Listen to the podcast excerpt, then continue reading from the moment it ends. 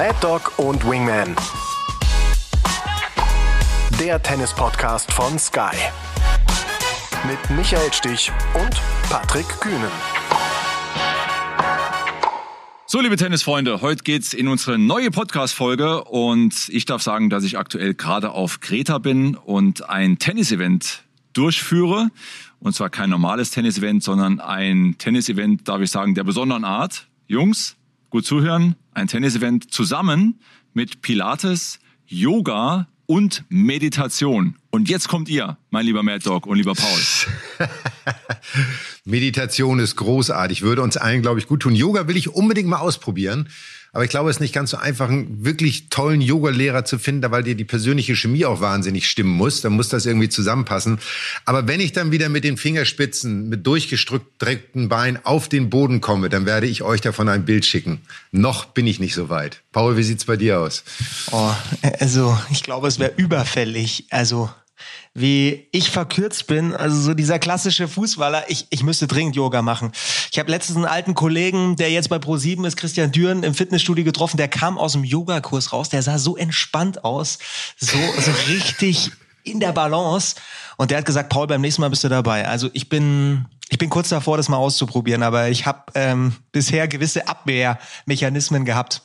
Die muss ich jetzt mal lösen. Du schaffst das. Ich darf euch sagen, Jungs, wenn ich am äh, Samstag fliege ich zurück nach Hause und ich schaue mir und versuche darauf zu achten, wie ich dann einfliege, wie durchgelockert und entspannt ich einfliege und lad euch gerne zum nächsten Mal ein. Wenn das wieder passiert, dürft ihr gerne mitmachen. Aber ich äh, mache hier wirklich alles mit. Also nicht nur, dass ich Tennistraining mit zwei Co-Trainern durchführe, aber ich bin dann auch wirklich neugierig und eigentlich auch dankbar, dass ich äh, Zeit habe, dann ein bisschen Meditation zu machen, Yoga vor allem zu machen, aber auch Pilates. Ja, und man muss ja sagen, du machst das ja mit deiner lieben Frau zusammen und ich finde das toll, dass ihr das so im Gespann macht und sie ist ja nun auch in dem Bereich Yoga und Pilates absolut top. Also von daher, tolles Event, hört sich gut an. Die Einladung werde ich irgendwann annehmen.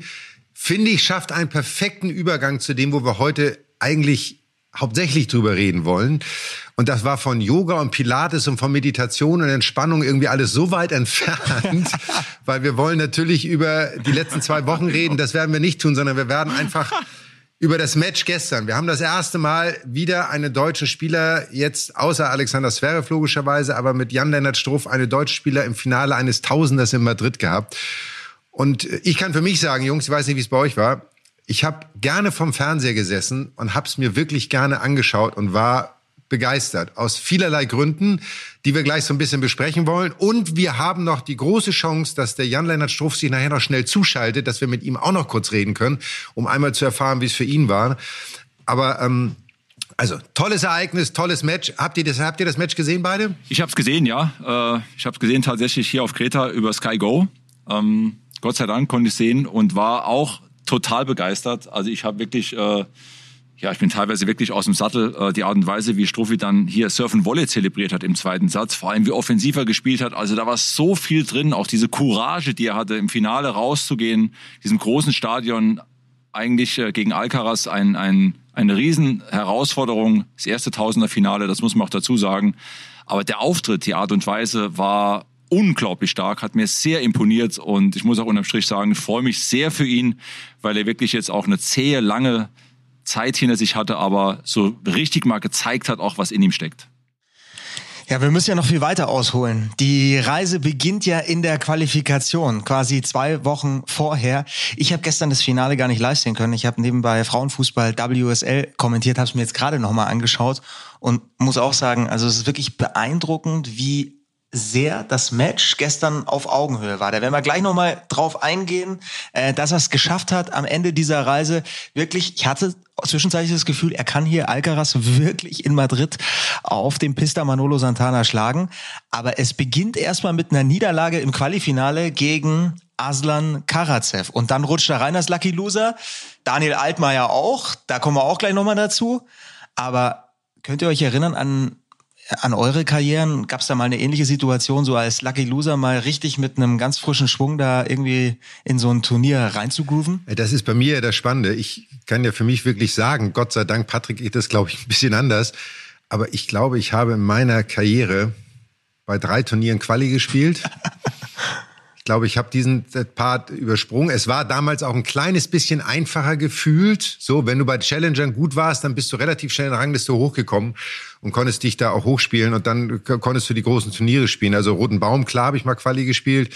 Lucky Loser war ich nie, aber die Story ist natürlich beeindruckend, dass auch mit Karatsev und Jan-Lennart Struff dann im Halbfinale das gleiche Match wieder stattfindet, was in der letzten Runde Quali stattgefunden hat, also ein Qualifikant und der Lucky Loser dann wieder gegeneinander spielen. Das war schon ein besonderes Turnier mit vielen besonderen Ausreißern, finde ich. Also auch was die Topgesetzten anging, wer weitergekommen ist.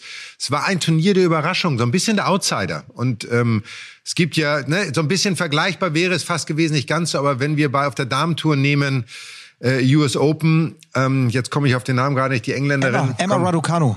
Emma Raducanu, die aus der Qualifikation heraus ein Grand Slam Turnier gewinnt, mhm. was auch vorher nie gewesen ist. Und so fühlte sich das irgendwie in Madrid so ein bisschen an. Da, außer dass äh, Jan-Lennart Struff noch ein bisschen mehr Glück hatte, dass er noch ein Lucky Loser war. Also ja. er war ja eigentlich schon auf dem Heimweg. Also von daher ähm, alles richtig gemacht. Ja, also ich fand halt wirklich äh, beeindruckend. Ich habe die Matches auch gesehen. Ich fand beeindruckend. Man konnte wirklich so fast sehen, dass er von Runde zu Runde größer geworden ist. Also wirklich äh, hat er eine sowieso sehr, sehr gute Körpersprache, imponiert mir wirklich jedes Mal, wenn ich ihn sehe. Äh, vor allem, wie er sich auf dem Platz präsentiert, fokussiert, spielt sein Spiel, steckt auch mal einen leichten Fehler sofort weg, ist präsent, ist da.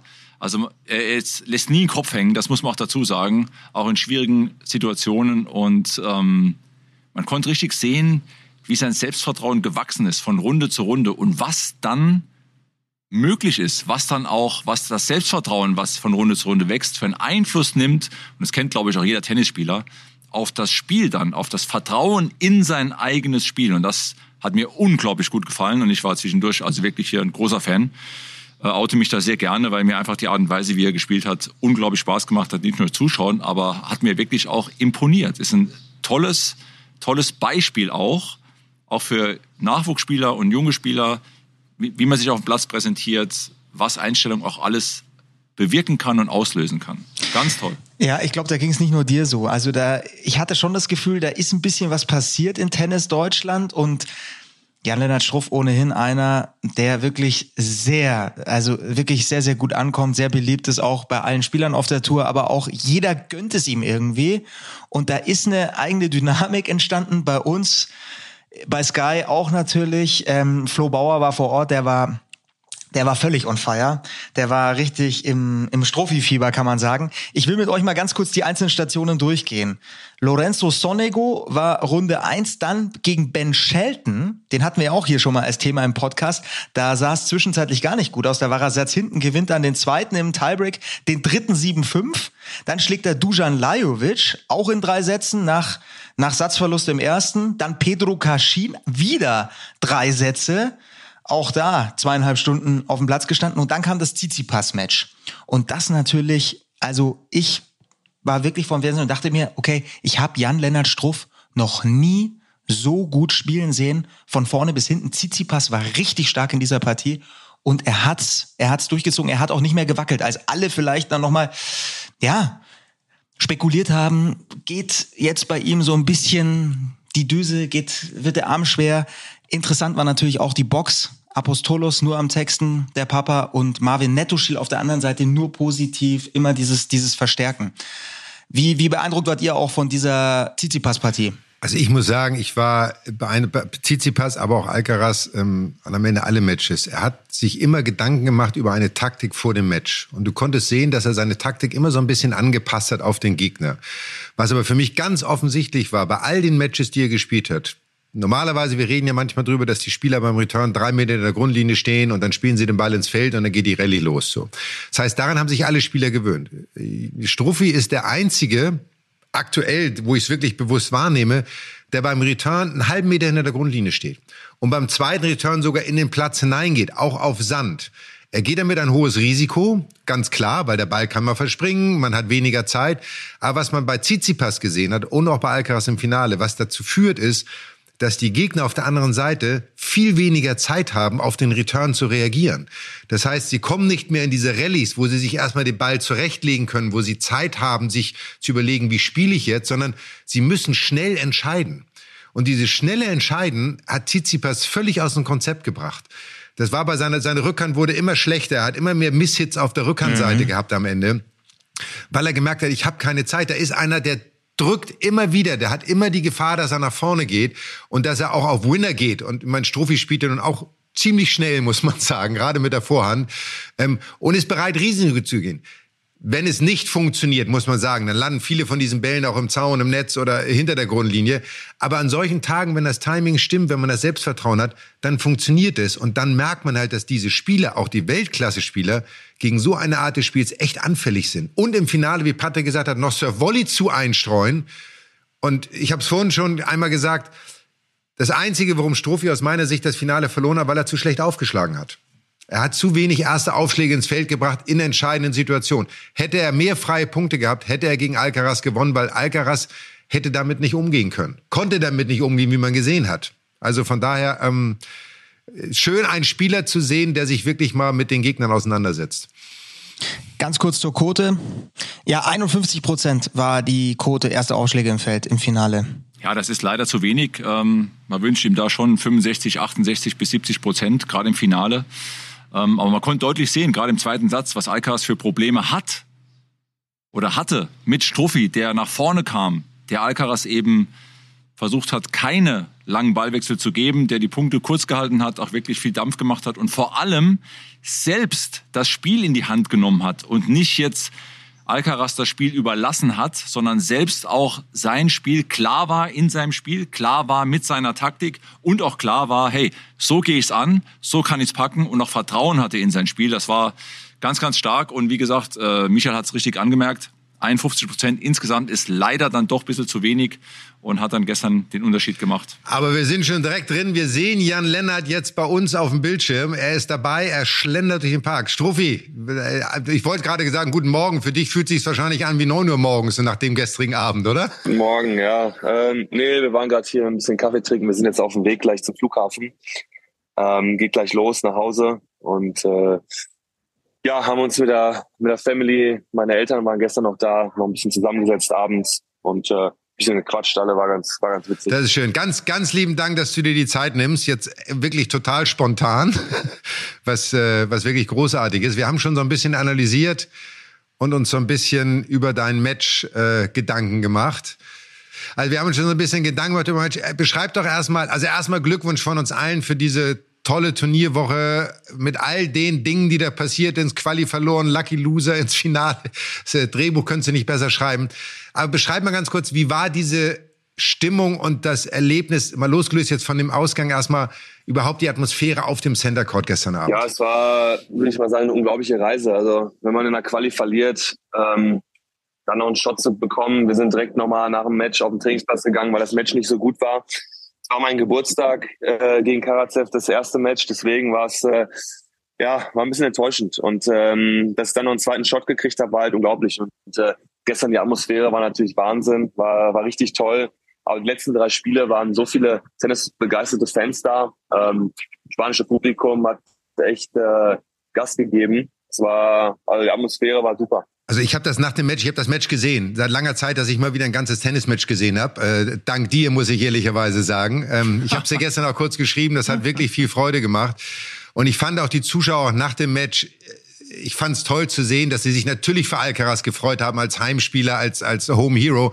Aber sie haben deine Leistung wirklich in einem hohen Maße anerkannt. Also anerkannt. Das muss für dich auch wirklich, wir kennen das ja alle, Patrick und ich auch logischerweise, ein schönes Gefühl sein, wenn man diese Bestätigung auch nochmal bekommt, oder? Ja, absolut. Ähm, ja, wie gesagt, es war eine verrückte, verrückte zwei Wochen. Ähm, und äh, ja, ich habe halt gestern alles reingehauen, ähm, hatte, hatte auch meine Chancen, die ich leider nicht ganz genutzt habe im ersten Satz und Anfang vom dritten. Aber ich glaube, für, für die Zuschauer war es halt ein, glaube ich, ein super Finale, ein gutes Spiel. Ähm, war spannend, äh, war auf der Kippe, würde ich sagen, das Match. Ähm, sie, sie haben sich natürlich gefreut, dass der Alcaraz gewonnen hat, absolut. Aber ja, den, den, den Zuspruch habe ich gespürt und ähm, ja, das, das, das fühlt sich natürlich gut an, aber hätte es lieber andersrum lieber gehabt, würde ich sagen. Du, das ist äh, Struffi, äh, total klar, das ist uns auch klar. Ähm, aber was, was uns jetzt zum Beispiel vom Bildschirm oder mir auch sehr klar war, war so deine Herangehensweise ins Match. Hat mir total imponiert ähm, und super, super gefallen. Nicht nur Körpersprache, Auftritt. Aber nimm uns doch mal so ein bisschen mit. Wie bist du reingegangen in die Partie gegen Alcaraz, wissend, Center Court, Madrid, Heimspiel, Alcaraz. Welche Taktik?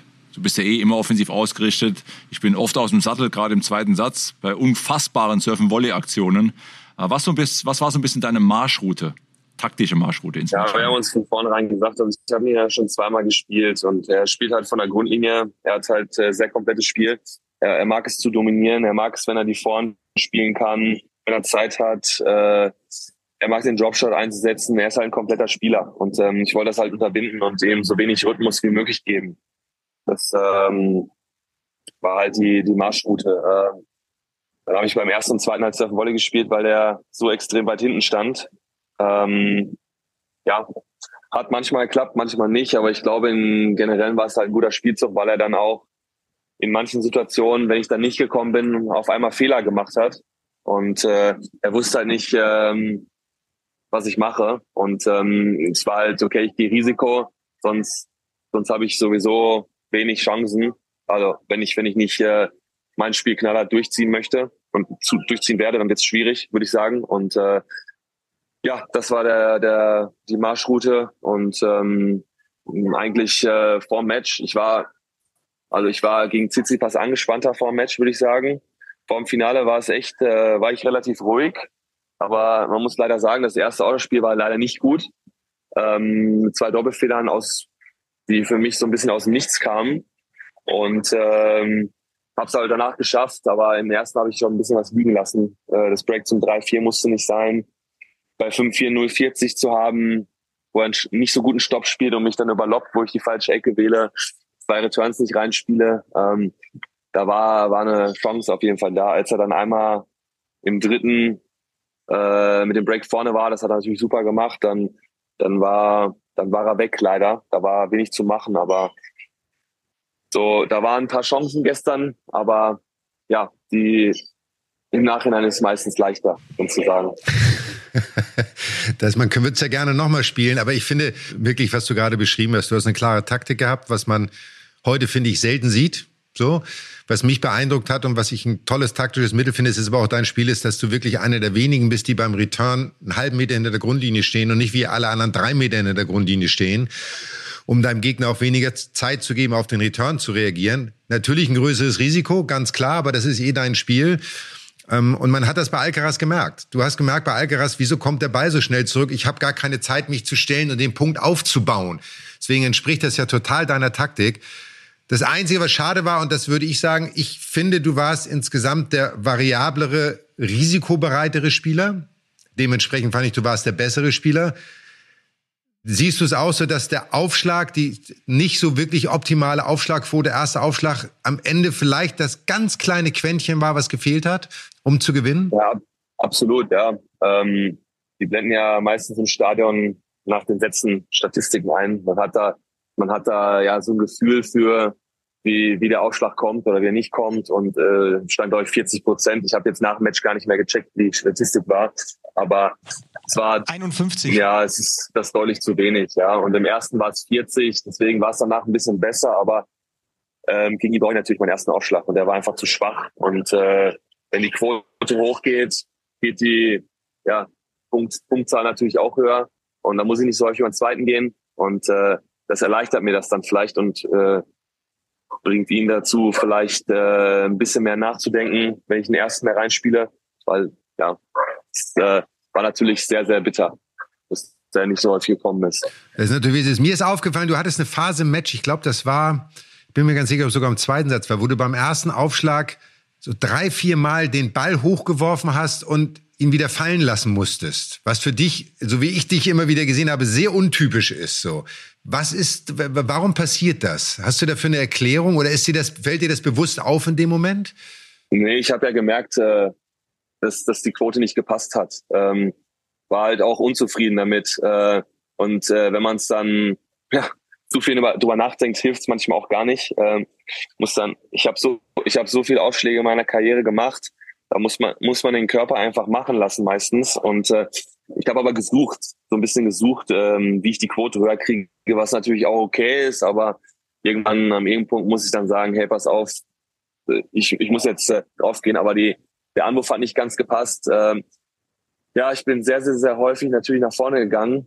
Ähm, wenn ich natürlich hinten bleibe, ich will ja natürlich schnell nach vorne. Vielleicht war der Anwurf manchmal ein bisschen zu weit vorne und der Abdruck hat nicht ganz gepasst. Ähm, deswegen habe ich dann auch ein, zwei Mal anders angeworfen. Ähm, ja, ich habe ich hab auf jeden Fall nach Lösungen gesucht im Match, aber äh, es hat nicht ganz super geklappt. Also die Quote wurde besser, aber leider nicht gut genug gestern. War es denn gestern, das konnte man so ein bisschen am, am Fernseher wahrnehmen, zwischendurch auch mal relativ windig, so habe ich es auf jeden Fall gesehen, dass, dass, dass so zwischendurch auch mal eine ganz gute Wind, Windhose durchging. Hast du das auch so empfunden? Hat das vielleicht auch ein bisschen eine Rolle gespielt gestern, dass du so nach einem Ballwurf gesucht hast? Äh, ja, den, den Wind habe ich auch gemerkt auf einmal, aber der kam gefühlt ich wusste nicht, wo der herkam. Ich glaube, der Alcaraz hat auch überlegt, wo kommt der Wind jetzt her, weil er sein T-Shirt auf einmal richtig geweht hat. Und wir beide so, hä? Wo kommt der das jetzt her? Aber ähm, ich hatte das Gefühl, das war nur ein Aufwärtsspiel von ihm und dann war er wieder weg. Und äh, also das hat mich persönlich hat es jetzt nicht gestört. Ich habe es nicht gemerkt beim Spielen. Waren vielleicht ein, zwei Bälle und dann war der Wind auch wieder weg auf einmal. Du hattest, was auch aufgefallen ist, war deine Kombination mit der Box. Ähm, großartig, wie dein, deine Box und auch dein Trainer da immer diese Kommunikation, die ihr habt, dieses immer wieder euch gegenseitig pushen und auch laut pushen. Also man konnte ihn ja teilweise wirklich im ganzen Stadion hören, wenn er gesagt hat, ja, so, noch ein, so. Als Gegner hätte ich wahrscheinlich irgendwann gesagt, weißt du was, jetzt mal da hinten mal Ruhe da in der Ecke da irgendwie. Ähm, du brauchst das sehr, oder? Ist ein Teil auch auf dem Platz fokussiert zu bleiben und motiviert zu sein, oder? Ja, absolut. Also was, äh, was äh, meine Box da die Woche gemacht hat, war, war super. Also die Unterstützung war Weltklasse. Absolut. Der Marvin hat geil gepusht, finde ich. Nicht nur der Marvin, sondern alle anderen auch. Und ähm, ja, es ist äh, manchmal, manchmal braucht man es einfach mehr, manchmal braucht man ein bisschen weniger. Ähm, aber das war diese Woche genau richtig, fand ich. Ähm, vor allem in so einem Center Court Match, wo wo man so ja eigentlich fast das ganze Stadion in einer Art gegen sich hat, die für den anderen Spieler sind, ähm, braucht man dann halt schon jemanden, so einen kleinen Ankerpunkt, an dem man sich so ein bisschen hochpushen kann. Und äh, das ist halt äh, brutal wichtig gewesen. Ähm, wir haben vorher gesagt, dass wir eine gute Kommunikation haben, selbst wenn der Stadion gegen mich ist. Äh, wir, wir gucken uns an und wir holen uns die Energie. Und ähm, ja, so, so war es absolut richtig, fand ich. Ja, ist ein ganz, ganz, ganz wichtiger Fixpunkt. Ähm, neuer Fixpunkt, Strophi, ich hole mal ein bisschen weiter aus, ist ja auch der neue Ranglistenplatz. Ähm, gratuliere auch dazu. Äh, du hast ja auch eine relativ lange Durchstrecke jetzt gehabt, ne? mit dem gebrochenen C und dann wieder zurückzukommen und so, hast dich durchgefeitet durch Challenger, jetzt bist du wieder da oben in, der, in, der, in den besseren Regionen, sage ich mal, angekommen. Hast jetzt Rom sausen lassen, wenn ich richtig informiert bin. Und Nimm uns mal ein bisschen mit. Äh, so jetzt Status bei dir, natürlich unglaublich confident wahrscheinlich. Aber wie geht's jetzt genau weiter? Was ist jetzt so der, der Fokus jetzt für die, für die nächsten Tage vor allem auch? Wochen ist klar, weil die French Open ja irgendwo dann bald anstehen, wo es ja auch auf schnellerem Sand gespielt wird ein bisschen, kann man ja sagen. Aber jetzt erstmal für die nächsten Tage vor allem. Rom musste ich leider aussetzen, ja, weil ähm, ich äh, mit dem Ranking halt für die Quali gemeldet war. Und äh, ich hätte heute spielen müssen und hätte heute Morgen hinfliegen müssen, heute Abend spielen. Und äh, das haben wir uns geschenkt. Ja, das haben wir uns geschenkt, weil ähm, das wäre Wahnsinn geworden. Ähm, heute in der Müdigkeit fliegen und dann morgen nach Quali zu spielen, nach dem größten Erfolg bisher mit dem Finale. Ähm, das wäre sehr brutal geworden. Und dann äh, Back-to-Back -back zu spielen und eventuell, wenn man sich qualifiziert, wieder Mittwoch zu spielen. Ich glaube, das wäre mental körperlich vielleicht drin gewesen, weil ich mich eigentlich relativ gut fühle. Aber mental wäre es, glaube ich, boah, eine richtige Challenge geworden. Ähm, deswegen ähm, haben wir uns dann entschieden, das nicht zu machen. Wahrscheinlich spiele ich als nächstes das 175er in Bordeaux, ähm, was in der zweiten Woche von Rom ist. Auf jeden Fall, um im Rhythmus zu bleiben. Ich habe Genf auch noch genannt, aber ich bin noch nicht sicher, was ich mit Genf machen werde, weil es äh, in der Woche von French Open ist und eventuell nach früher nach äh, Paris gehen. Aber das ist, äh, das steht noch ein bisschen fest. Das müssen wir die nächsten Tage so besprechen. Ähm, der Marvin war ja diese Woche mit und äh, würde ich, ich habe jetzt erstmal zwei Tage frei. Also heute ist Reisetag, der, der ist jetzt theoretisch auch frei. Dienstag, Mittwoch mache ich ein bisschen was mit der Family und äh, ab Donnerstag trainiere ich wieder. Und äh, Sonntag geht's wahrscheinlich nach Bordeaux. Und dann äh, trainiere ich ja mit dem Carsten und äh, mit dem Uwe Und äh, im Hinblick auf French Open werden wir, glaube ich, noch mal ein paar Läufe machen müssen. Leider. Aber ähm, ja, ist äh, Best of Five. Ist dann Best of Five wieder und äh, ein bisschen andere Belastung. Wie du schon gesagt hast, letztes Jahr äh, US Open war nur Best of Three für mich, weil ich Quali verloren habe und äh, war ein bisschen länger kein Best of Five für mich dann. Und da müssen wir uns jetzt auch wieder ähm, ja, ein bisschen anpassen, dass es ein bisschen länger gehen kann. Auch wenn, die, wenn ich jetzt hier viele lange Matches gespielt habe in drei Sätzen, aber Best of Five, wenn es wirklich den fünften geht, äh, müssen dann vielleicht noch äh, ein paar Laufeinheiten jetzt in den nächsten Tagen absolviert werden. Wie bitter ist das jetzt mit Rom? Also, weil du bist so im Flow und ist das nicht auch ein Fehler im System? Früher gab es diesen Special Exempt, den gibt's jetzt wahrscheinlich in dem Fall genau nicht mehr, weil das jetzt diese Zwölf-Tagesturniere sind, weil es ja irgendwie möglich wäre.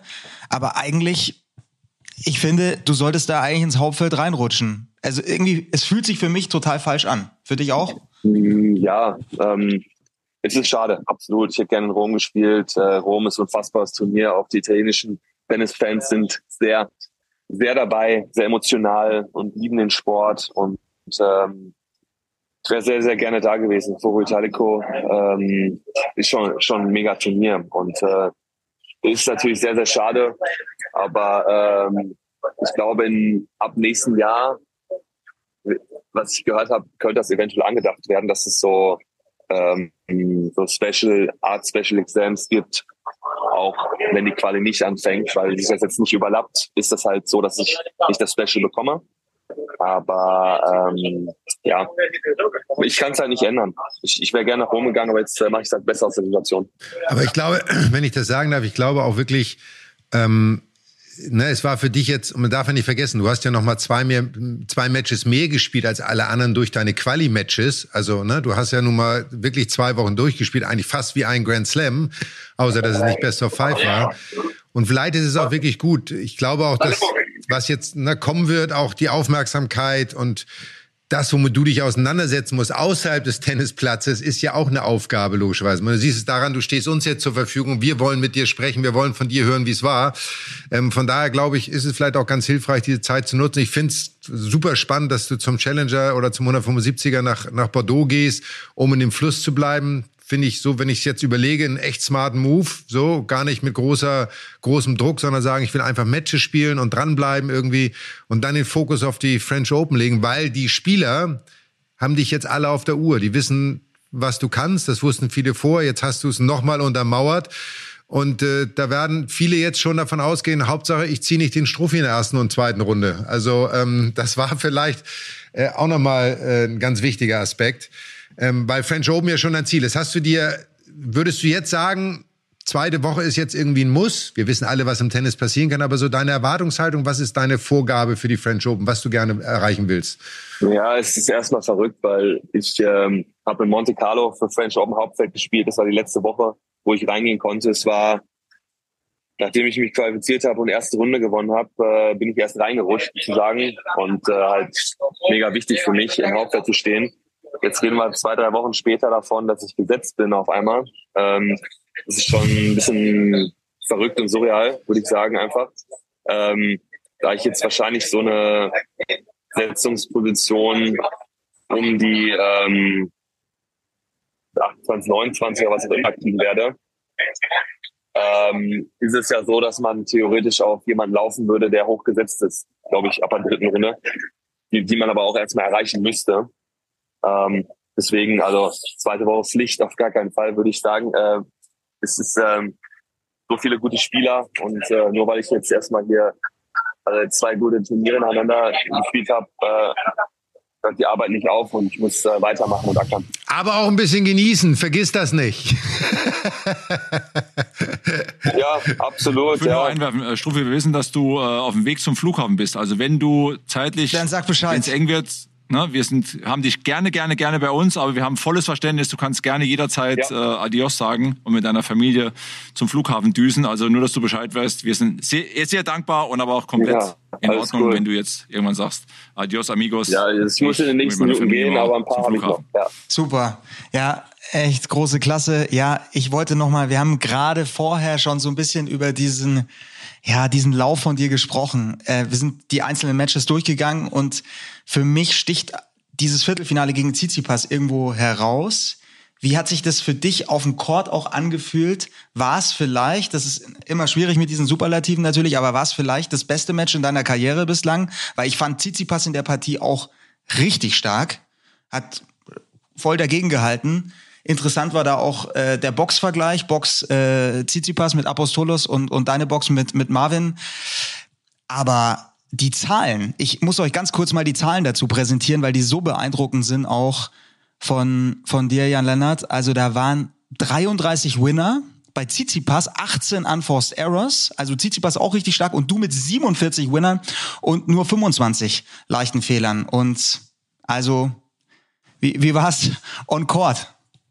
Ja, das ist auf jeden Fall eine ganz gute äh, Statistik, würde ich sagen. Ähm, ja, ähm, ja, das Match ist auf jeden Fall bei den Top-Matchen dabei, die ich gespielt habe. Äh, auf jeden Fall. Und emotional war das auch sehr, sehr hoch einzuordnen, würde ich sagen. Ähm, es war sehr schwierig danach, am nächsten Tag, nachdem wir spät im Hotel waren, gegen zwei, Viertel nach zwei gepennt, äh, nächsten Abend wieder um acht Uhr gegen Karazep zu spielen, ein bisschen äh, gegen so eine leichte Zufriedenheit anzukämpfen, weil das halt echt ein Top-Match war und äh, viel erreicht und dann äh, war es halt sehr, sehr schwierig. Und äh, aber dann haben wir uns gut ausgerichtet und nach dem ersten Satz äh, das geschafft im Halbfinale, ähm, den Karatev noch äh, ja, zu schlagen. Und ähm, ja, auf, auf dem Platz, äh, ich habe auch Stats gesehen, dass ich irgendwie einen von einem Breakball gemacht habe. Ähm, da lief halt ein bisschen was rein dann auch, ja. Neun von zehn, glaube ich, abgewehrt. Also lief auf jeden Fall. Äh, Surf-Stats war, glaube ich, 67 Prozent erste Surf. Also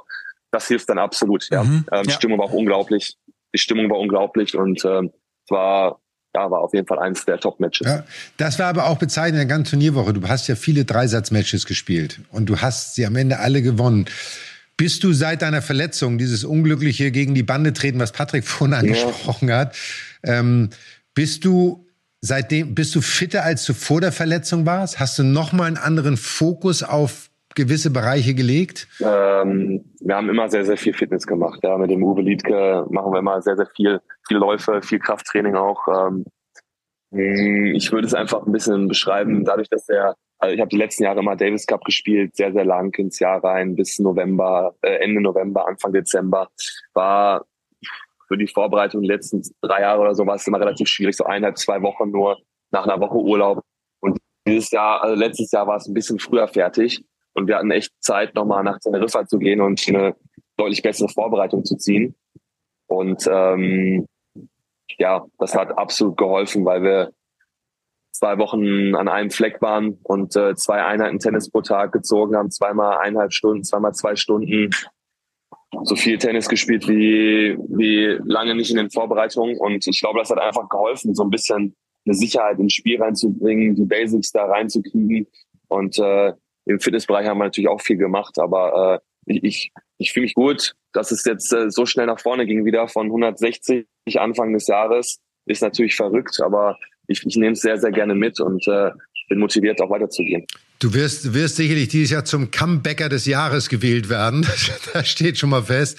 Sag mal, wo du sagst Teneriffa, äh, kleine Anekdote von mir. Ich habe mal mein erstes Trainingscamp mit meinem ersten Coach auf Teneriffa gemacht Höhentraining auf dem Tede, oh. auf dem schönen Berg auf Teneriffa, in gefühlten 1800 Metern Höhe, Ausdauerläufe und Sprintläufe. Ich habe die Insel danach nie wieder besucht. Das hat einen guten Grund. ich war äh, Tell nicht oben, äh, da war ich nicht. Ähm, wir haben unten am Strand trainiert, aber wir hatten auch äh, ein paar Läufe im Sand. Also die waren auch schön, ja. Aber Struffi, wenn du mal eine Täte, wenn du mal Täte hochrennst, da stehen bestimmt noch ein paar Laufschuhe von Michael, die er dort stehen ja. gelassen hat. so nachher dann nur mal so, goodbye, ihr seht mich nie wieder, ja. ja. Genau, oder, oder ich war, ich war auch ja. hier, so, und ja. komm nie wieder, so. Ja. Nein, aber ich finde das, äh, sag mal, genau. im, im genau. Rückblick genau. eigentlich, ähm, deine Verletzung, die du dir zugezogen hast, Schüttelst du heute eigentlich manchmal noch mit dem Kopf, wenn du darüber nachdenkst? Natürlich, ja. So nach dem Motto, wie, besch wie bescheuert war ich eigentlich? Entschuldigung, wenn ich das so Alles formuliere. Gut, ja. Du hast eben das Wort unglücklich genommen. Das kann man auch nehmen, ja, absolut. Ähm, ähm, alles unglücklich gelaufen, es war auch dumm, absolut, ja. Ähm, Im Match, das war, das war ja im Match, ähm, Jan Lennart, gegen Martinez, glaube ich, oder? In genau. Miami. Breaks in 3-5 gekriegt, die Emotionen leider nicht ganz unter Kontrolle gehabt. Aber die nächste Rallye mit zehn Schlägen habe ich noch gewonnen wenigstens. Und ähm, habe rausgeguckt zu Carsten und habe gesagt, hm, fühlt sich nicht ganz so gut an der Fuß. Und äh, habe dann noch drei Spiele gespielt und hatte ein bisschen Schmerzen. Der Arzt hat gesagt, nee, nee, ist nichts, der Nagel ist nur gebrochen oder so. Und ich so, okay. Ähm, nächsten Tag ein bisschen mehr Schmerzen gekriegt und war beim Röntgen und der so, ja, ist durch. Alles klar, schön. Und ähm, ja, das war halt ein bisschen bitter. Und ähm, war aber relativ zügig wieder da, aber dann tat er halt ja, äh, ist halt Richtung Mittelfuß noch was, was passiert. Und äh, da musste er halt aufpassen, weil Mittelfuß wäre Katastrophe geworden. Ja. Aber ja, natürlich äh, denkt man halt zurück und denkt sich, oh Mann, also nicht die cleverste Aktion meines Lebens gewesen. Also eins bin ich mir sicher, das wird dir nicht wieder passieren. Ja, das stimmt, ja, genau. Ähm, ich muss mich leider jetzt ausklinken. Ja. Wir müssen losfahren, damit wir den Flieger kriegen. Und, Stovi, ähm, ganz, ganz lieben ja. Dank für deine Zeit. Äh, wirklich großartig bezeichnet dich ja und beschreibt dich auch als Menschen, als Sportler, dass du dir die Zeit für uns genommen hast. Für uns wahnsinnig wertvoll, mit dir zu sprechen, diese Einblicke zu bekommen und für unsere Zuhörer mit Sicherheit genauso. Wir drücken dir die Daumen, wir werden es verfolgen. Ähm, und wenn du dann, äh, ich sag mal, Viertelfinale French Open, dann laden wir dich wieder ein, dann bist du wieder bei uns und dann reden wir über die French Open. Du bist natürlich immer herzlich willkommen. Danke. Ich wollte ein bisschen Alles Druck gut. aufbauen, Alles weiß gut. Bescheid. Ja. Ne? Alles klar. Gute Reise, bis dann. Stobi, vielen Dank. Alles Gute. Ganz, ganz super von dir. Alles Gute für dich. Ciao. Mach weiter so, Junge. Jo, Mach weiter so. Ciao. Ja, herrlich. Ja, großartig. Also ja, spannend, ne? Also wirklich spannend. Äh von ihm auch zu hören, wie er das wahrgenommen hat und äh, ja, wie er auch so äh, in sich ruht und in sich steht und so. Und ich glaube, die Erfahrung, die die wird ihn äh, deutlich weiterbringen noch als Spieler. Ne? Also wirklich äh, viel, viel Ja, wenn du überlegst, ne? ich finde, du merkst ihm trotzdem an, dass er das immer noch nicht so ganz realisiert hat. Ne? Also mhm. es ist ja, es ist was Großes passiert, aber ich weiß es ja selber, du weißt es auch, Patrick, wenn man solche Erfolge hat, man braucht Zeit, um es zu realisieren, um es umzusetzen, um zu verstehen, was da wirklich passiert ist. Er hat es beschrieben, er kam von 160 in der Welt, steht jetzt auf 28. So, jetzt werden mit Sicherheit vorne noch Zweiter rausfallen. Das heißt, er ist vielleicht sogar erste 24 gesetzt oder was auch immer.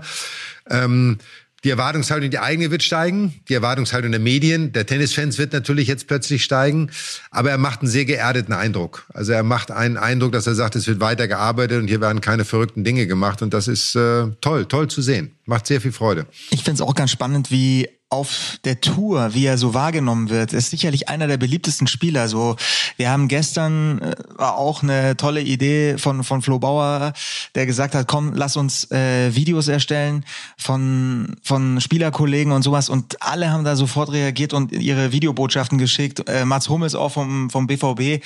Also wirklich toll. Und da spürt man auch so unter den deutschen Spielern, da ist da ist ein Team-Spirit, ne? Ja, das ist, ist, ja. ist ganz, ganz stark, ja. Ja, da ist eine gewachsene Gemeinschaft auch und, und jeder gönnt ihm das, Jan-Lennart Struff. Und ich will mit euch mal auch ganz kurz auf das Race, auf dieses Race zu Turin schauen. Das finde ich auch schon krass. Jan-Lennart Struff ist da auf der 13. Der ist der 13. beste Spieler in dieser Saison bislang. Also, und das von jemandem, der Qualifikation spielen musste für die Australian Open, um reinzukommen. Indian Wells, Miami, Monte Carlo und eben jetzt auch Madrid. Also es ist doch irre. Absolut. Und äh, es ist schön zu sehen, dass es geht, wenn du beharrlich bist, wenn du Einsatz zeigst, wenn du hart arbeitest. Auch mal so eine kleine Botschaft an die jungen zukünftigen Tennisprofis da draußen, die diesen Weg eigentlich gehen wollen er hat es beschrieben, es geht nur über harte Arbeit. Es geht auch über ein gewisses Maß an Demut und äh, dich auch selbst wieder immer herausfordern, ähm, neue Ziele setzen und an sich glauben. Jetzt, ich meine, er spielt ein äh, Finale beim Tausender und geht jetzt zum Challenger nach Bordeaux, um dort zu spielen, um nicht sich wichtig zu nehmen, sondern um einfach Tennis zu spielen. So äh, für unsere Zuhörer nicht, dass sie denken, Paul und ich reden jetzt nur alleine. Aber wir haben unseren lieben äh, Wingman aus äh, Kreta gerade verloren. Ja der sich hoffentlich gleich wieder einloggt. Deswegen überbrücken wir diese Zeit jetzt. Ähm, und wir sollten, Paul, wo wir darüber reden, wir haben ja noch eine andere Story gehabt, nämlich einen weiteren Lucky ja, Loser ja. aus deutscher Sicht, der auch ins Turnier wieder reingekommen ist und auch bis ins Viertelfinale gekommen ist, nämlich Daniel Altmaier. Absolut. Und ich finde, den sollten wir auch mal demnächst dann hier bei uns im Podcast begrüßen. Auch finde ich ganz spannend, was sich, was sich da so tut. Auf der Coaching-Position gab es da auch ein paar Veränderungen. War Francisco Younes, jetzt Alberto Mancini und eben Florian Fallert jetzt in seinem Team. Und also Daniel Altmaier hatte auch eine wirklich interessante Reise als Lucky Loser und ist dann im Viertelfinale raus gegen Borna Coric. Der, der war dann eben noch diese eine Nummer zu stark. Aber vorher auch beeindruckend, wie Altmaier sich durchgesetzt hat und wie er seinen, ja, diesen Flow dann genutzt hat. Hatte natürlich dann erstmal zwei deutsche Gegner, Oskar Otte und, und Yannick Hanfmann und hat sich dann durchgesetzt gegen Jaume Monar. Patrick ist wieder da. Ja, Patrick ist wieder da. Jetzt steht er vom blauen Himmel, hat sich bewegt. Das ist das Problem, wenn er sich zu viel bewegt, dann verlieren wir ihn. Ähm, ja, es war für die Deutschen insgesamt. Ne? Also man muss ja sagen, wir hatten ein äh, tolles deutsches Ergebnis bei diesem Turnier. Wir waren gerade, Patrick, bei Daniel Altmaier, von dem ich auch immer gesagt habe, er hat, ne, so auf Challenger-Level ist er immer sehr erfolgreich, gewinnt Challenger, hat schon einige Challenger gewonnen. Jetzt beim Tausender, das erste Mal auch als Lucky Loser Viertelfinale. Ich hatte mit ihm telefoniert vor dem Turnier irgendwann und da sagte er, dass er einen neuen Coach hat, dass er jetzt Alberto Mancini hat. Wir kennen Alberto Mancini noch aus unserer Zeit. Argentinischer Sandplatz, Wühler im klassischen Sinne. Aber ein Fighter vor dem Herrn, ein richtiger Wettkämpfer, das ist ein Daniel Altmaier auch. Wenn man ihn so spielen sieht, finde ich, gibt's immer noch Dinge, die er, das ist schön zu sehen, die er verbessern kann. Es ist noch viel Luft nach oben in seinem Spiel. In der Hoffnung, dass es für sich auch selber so analysiert. Aber auch eine tolle Leistung, tolles Leben. Steht jetzt, glaube ich, auch auf Platz 65 in der Welt. Ja, also ganz, ganz, ich finde auch starke Leistung. Vor allem war es so ein, ich, wir haben es ja im, glaube ich, letzten oder vorletzten Podcast auch diskutiert, dass so der, der, der Durchbruch noch so ein bisschen fehlt. Ich finde, er ist immer, wenn man ihn spielen sieht, top motiviert und man merkt auch, dass er für Tennis brennt, für Tennis auch lebt, dass er auch das klare Ziel hat, nach vorne zu kommen, so schnell wie es geht, will ich fast sagen, und diese Motivation auch äh, spürbar zu sehen ist, äh, wie gesagt, auf dem Platz. Und äh, ich glaube, dass ihm auch, oder kann man gut vorstellen, so ist besser formuliert, dass auch für ihn jetzt durch die Siege dieses wichtige Selbstvertrauen, vielleicht auch für den French Open, zu einem für ihn guten Moment auch kommt für die nächsten Wochen. Ja, auch mit dem Trainerwechsel, den ersten Erfolg nach dem Trainerwechsel zu haben, auch direkt zu merken, guck mal, da passiert etwas mit mir und sei es hauptsächlich in der mentalen Ebene und äh, daran auch weiter zu arbeiten. er ist auch ein Spieler wie auch ein Jan Lennart, die nicht zufrieden sind mit dem, was sie bis jetzt haben, sondern sie wollen sich verbessern und durch dieses Verbessern natürlich auch weiter in der Rangliste vorkommen.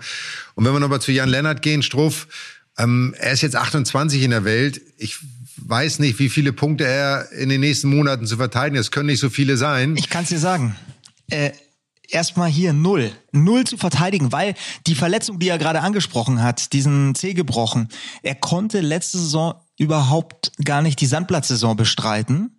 War so lange raus, also French Open gar nicht gespielt. Alles, was er jetzt bei den French Open noch an Punkten holt, das kommt on top dazu.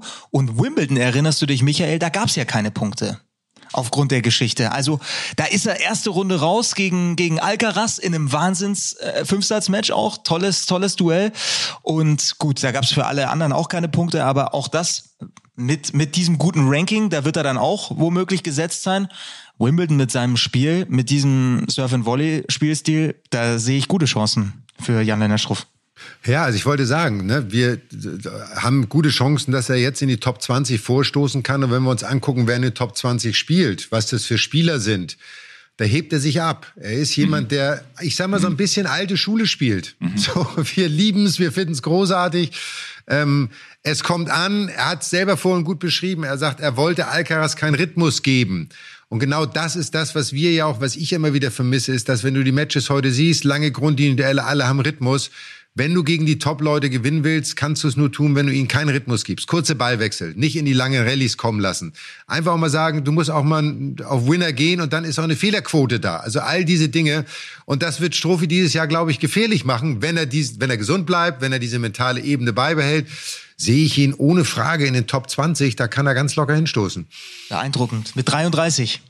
Ja, gehe ich mit. Und ich gehe sogar noch einen Schritt weiter. Ich kann mir auch gut vorstellen, dass jetzt ja, äh, Daniel Altmaier und auch Jelena Struff, die beide sehr gut gespielt haben in Madrid, die beide ein überragendes Turnier gespielt haben, dass Struffi sogar vielleicht Daniel Altmaier noch ein bisschen mitzieht, auch die nächsten Wochen.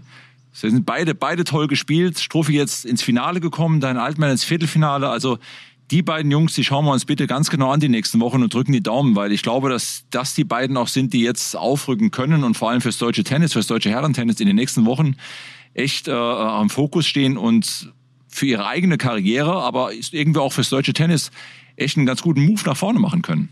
So, und jetzt ist das, finde ich, ein super Übergang. Wir haben über die gesprochen, die einen guten Move bedeuten können. Und jetzt müssen wir natürlich über Alexander Zverev reden, der natürlich ähm, nicht das abgeliefert hat, was man sich von ihm erhofft, erwünscht, was er sich, was er selber von sich erwartet. Äh, klare Niederlage in der Runde der letzten 16 gegen Carlos Alcaraz. Eins und zwei. Ähm, aus, aus meiner Sicht ein enttäuschendes Match und hat sich eigentlich wieder bestätigt, dass das, was wir die ganze Zeit schon sagen, es ist keine Weiterentwicklung zu sehen, auch seit der Verletzung. Es ist kein Schritt zu sehen, mal aus dem aus dem gewohnten Weg auszubrechen, um etwas zu versuchen, sondern es wird das weitergemacht, was immer gemacht wird. Und wenn es dann nicht funktioniert, dann funktioniert es nicht. Und dann verliert man gegen Alcaraz halt 6-1, 6-2, was nicht der Anspruch sein kann. Also ich fand ähm, auch Körpersprache, das kann ich sogar verstehen, dass man da echt frustriert ist und auch enttäuscht ist und auch genervt ist so. Deswegen, da ist auch null Vorwurf in keinster Art und Weise. Aber mir fehlt so diese Leidenschaft. Ich glaube, wir haben es beim letzten Pod gesagt, die Freude am Tennis der Spaß am Spielen. Und der ist irgendwie nicht zu sehen, oder? Ja, er hängt. Also man, äh, wenn du jetzt Freude am Spiel ansprichst, ähm, bei Struffi konnte man sehen, man konnte es auch bei deinen Altmaier sehen. Und ähm, ja, ich würde mir wünschen, ich, für mich fühlt sich so ein bisschen so an, als ob Alexander Zverev so ein bisschen, also nicht ganz frei ist, also sich auch nicht frei entfaltet auf dem Platz mit den Stärken auch, die er hat. Und ähm, die große Gefahr ist ja, wenn du dich nicht weiterentwickelst, dass du ja durchaus berechenbar bist dann für die, für die Gegner, oh, weil die Gegner dann auch immer wieder wissen, was kommt. Und äh, von daher hoffe ich, dass er zulegt, jetzt hoffentlich jetzt schon in Rom, auch im Hinblick auf die French Open. Und da geht es ja auch um viele Punkte, auch die er vergangenes Jahr dort gewonnen hat. Also das ist jetzt schon auch eine herausfordernde Situation. Und ich hoffe, dass er an dieser Situation auch wächst und den Schalter umlegen kann. Aber ja, also er fühlt sich für mich, wenn ich ihm zuschaue, nicht so ganz frei in seinem Spiel, vielleicht auch mit noch ein paar Fragezeichen. Er kann auf jeden Fall mehr und er hat ein größeres Spiel als das, was wir bisher gesehen haben nach seiner Verletzung. Leider muss ich sagen und ich hoffe, dass sich das bald ändert. Ja, das ist auf jeden Fall so. Und ähm, ich glaube, einen großen Unterschied, den man noch gesehen hat bei seinem Match, speziell das Match gegen Alcaraz und bei dem Match von äh, Struffi. Struffi hat gespielt, um zu gewinnen. Er ist Risiken eingegangen. Er hat gesagt, ich muss das Spiel machen, ich muss die Punkte bestimmen, um zu gewinnen. Immer mit dem Risiko, dass mal was nicht funktioniert. Aber dann kann man sich, ich sag mal, kann man eh nie, aber keinen Vorwurf machen.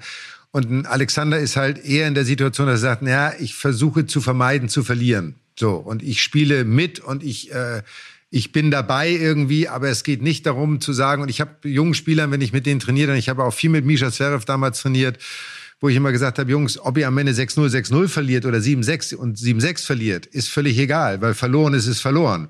Aber es ist besser, klar zu verlieren und etwas ausprobiert zu haben, für sich selber auch, um herauszufinden, was geht, was nicht geht, als wenn man am Ende vom Platz geht, meint, man hat vermeintlich noch ganz gut gespielt, aber trotzdem verloren. Hat einen auch nicht wirklich weitergebracht. Und das war, glaube ich, bei den beiden und auch bei Daniel Altmaier, der hat auch gespielt, um zu gewinnen. In seinem Match gegen Borna Coric war es ein bisschen anders. Da war er schon so ein bisschen verhaltener und so ein bisschen eingenommen von der Situation. Aber ähm, da sind die zwei richtigen Signale und für, für Alexander wünschen wir natürlich, dass er irgendwie diesen einen Moment hat, diesen einen Tag, dieses eine Match, wo es Klick macht, wo er sagt, so und jetzt habe ich wieder meine Freude, meinen Sweet Spot. Es läuft wieder so, wie ich es mir vorstelle. Es war ja fast schon, in, in den Wells war es ja fast schon da, muss man ja sagen. Also in den Wells fand ich auch so im Match gegen Medvedev und so, da war er schon an genau dieser Stelle, wo vielleicht zwei, drei Punkte dann diesen Stein nochmal umgedreht hätten. Aber jetzt äh, ähm, ja auf Sand, auf Sand bisher noch nicht, aber wir drücken die Daumen, dass es bald so wird. Na, Monte Carlo Patrick, in Monte Carlo auch ein ganz enges Match gegen, gegen Medvedev, dass er, dass er eigentlich gewinnen muss. Stimmt, ja, ja. stimmt. Monte Carlo ja. war auch gut, ja. ja. Also wir drücken ihm die Daumen, dass er sag mal, mental und körperlich so fit ist. Gerade auch die French Open, schlimmes Erlebnis im letzten mhm. Jahr logischerweise, sich davon frei zu machen. Vielleicht braucht er auch die French Open, dass sie vorbei sind, dass er dieses Erlebnis auch abhaken mhm. kann. Mental, dass er sagt, so jetzt ist das das Turnier gewesen, wo alles Schlechte begonnen hat. Also wir drücken ihm da auf jeden Fall die Daumen dass es äh, jetzt die nächsten Wochen besser weitergeht, sage ich mal, dass er so seinen Rhythmus und seine Freude am Spiel wiederentdeckt. Und den anderen Jungs natürlich alle, wie sie da sind. Wir freuen uns jetzt auf Rom, was wieder natürlich bei Sky voll zu sehen ist. Und äh, Sky wird das mit aller Expertise begleiten. Dann haben wir die French Open. Davor hören wir uns mit unserem nächsten Podcast logischerweise. Und dann sind wir auch schon wieder auf Rasen. Mein Gott, das Jahr ist schon bald wieder Weihnachten. Das gibt's doch gar nicht, oder? Jo, und wenn ihr live und exklusiv auf der ATP-Tour dabei sein wollt, dann ist es überhaupt kein Problem. Dann haben wir was ganz was Feines für euch, denn ihr könnt alles bequem streamen mit dem Live-Sport-Abo von Wow. Wow ist der Streaming-Service von Sky, den ihr vielleicht noch als Sky Ticket kennt. Seit letztem Jahr heißt es Wow und bietet euch das gesamte Live-Sport-Angebot von Sky ganz easy streambar, wie und wo ihr wollt und vor allem monatlich kündbar, wenn ihr mal eine Pause machen wollt. Geht am besten mal zur Website wowtv.de slash tennis. Der Link und die Infos dazu auch in den Show Notes und ja, ihr könnt auch auf zwei Geräten gleichzeitig streamen, geht alles ohne Receiver auf dem Tablet, ganz entspannt auf dem Laptop, Smart TV und, und, und. Also wowtv.de slash tennis und schon geht's los. Viel Spaß. Also ich freue mich auf Rom, Jungs. Ich bin Samstag, Sonntag, Halbfinale, Finale, bin ich da. Wollte ich gerade fragen, weil du warst, ich kann mich erinnern, du warst da die letzten Jahre im Auftrag äh, als Turnierdirektor der, äh, des Turniers in München. Ja, genau. In Rom äh, war ich letztes Jahr vor Ort. Ich weiß noch, Geheimer Mission. Am, am, am, am, nicht, nicht in geheimer Mission, äh, Paul. Ja? das bin ich nur, wenn ich mit dir Tennis spiele. ähm, nee, nee, ich bin in Rom äh, tatsächlich dann für Halbfinale und Finale äh, äh, Co-Kommentator Michael und äh, freue mich, wenn du zuhörst, Junge. Und zuschaust vor allem. Äh, Patrick, ich darf sogar kommentieren mit dir. So nämlich. Jungs, ich werde mir das anhören. Ich werde sehr kritisch hinterfragen. Ich werde Ach, danach ein kleines Gott. Zeugnis ja, ausstellen, Wahnsinn. wenn ihr denn durch seid. Paul, du weißt Bescheid, ne? Mhm. Feedback, direkt, direktes so, Feedback. Ungefiltert bitte, ja? Äh, so, so, so soll es sein. Also wir freuen uns auf die nächsten Wochen. Es wird spannend aus Sicht des deutschen Tennissports. Nummer eins, Alcaraz liegt, glaube ich, als Nummer zwei fünf Punkte hinter Novak Djokovic, um wieder Nummer eins zu sein, wenn ich es richtig gesehen habe. Also auch das Race um Nummer eins wird äh, sehr spannend. Medvedev, der ja auf Sand jetzt nicht unbedingt seine besten Ergebnisse erzielt, der trotzdem der Spieler der Saison ist, muss man sagen, bis jetzt auch. Ähm, kommt Nadal wieder? So viele Fragen, die uns in den nächsten Wochen beschäftigen werden worauf wir uns sehr freuen und äh, wünschen euch allen da draußen natürlich äh, eine schöne Zeit. Ich werde natürlich, ob ich muss oder nicht, noch auf unsere lieben Freunde vom Backstage Boxengasse verweisen, die jetzt ja gerade den Amerika Grand Prix Miami. von Miami wahrscheinlich im Review haben wo alles abging, Party, Sonnenschein, ein unglaubliches Rennen mit äh, Verstappen, der irgendwie von Platz, keine Ahnung, 15 noch rausgekommen ja. ist und gewonnen hat. Ähm, also äh, hört da rein und ihr wisst meine Ansage, wer immer sich Backstage, Backstage Boxengasse anhört, so ist es richtig, muss auch bei uns mal reinhören. Tut uns den Gefallen, macht uns die Freude. Es lohnt sich. Formel 1 ist zwar ein toller Sport, aber Tennis ist der viel bessere Sport. Also von daher freuen wir uns auf jeden, der bei uns äh, reinhört. Ich wünsche euch äh, schöne zwei Wochen. Bis zum nächsten Mal. Patrick, dir eine tolle Zeit auf Kreta noch. Genieße es. Mach schön Yoga, Pilates. Grüß die Tennis. Sonne von mir. Tennis vor allem. Und Paul, du bleibst gesund und versuch das mit den Fingerspitzen auf dem Fußboden ja. mit durchgedrückten Beinen. Um. Ciao, ciao. Bis dahin. Alles klar, Jungs. Paul verletzt sich nicht. An alle Jungs und Mädels da draußen, die Tennis spielen. Mach's mit Freude. Bis bald. Mad Dog und Wingman ist eine Produktion der Podcast-Bande im Auftrag von Sky. Neue Folgen gibt's alle 14 Tage, immer mittwochs, überall, wo es Podcasts gibt.